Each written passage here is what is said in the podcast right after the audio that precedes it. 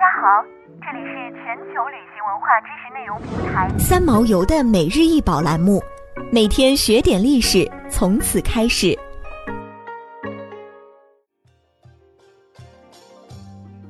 青铜枭形釉高十六厘米，口沿处宽十一点二厘米。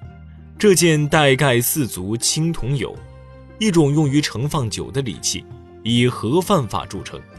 整体看起来像两只背靠背的枭，盖子两侧往上翻的小钩仿佛是它们的圆，而气足则是它们的脚爪。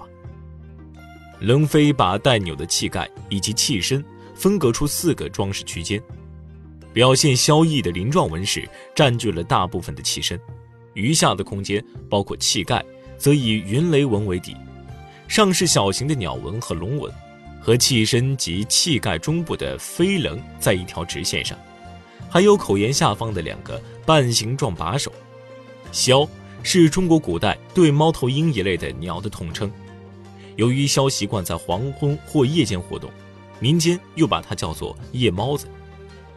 在商代，宗教世界观占据重要地位，青铜枭用于迎神与祭祖，具有祭祀和宴享功能。以枭的形象来铸造有特殊的历史渊源。商代尊神上鬼，枭昼伏夜出，被认为是冥界的使者，可以沟通神鬼。而在农业文明中，枭是翼鸟，被尊为丰收之神，同时它还是猛禽，因而象征着英勇聪慧。在古代，先民们在自然界接触到的大多数动物的，都是左右两部分相同和相似的。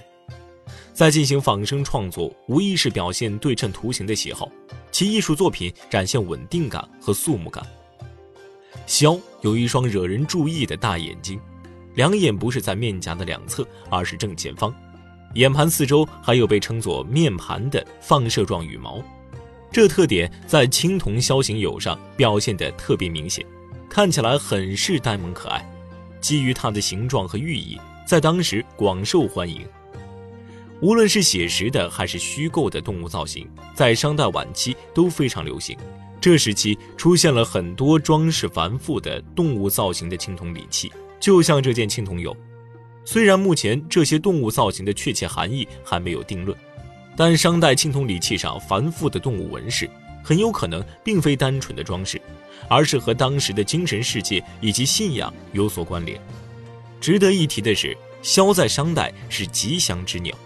西周民神并重的思想，却让它成为不祥之鸟。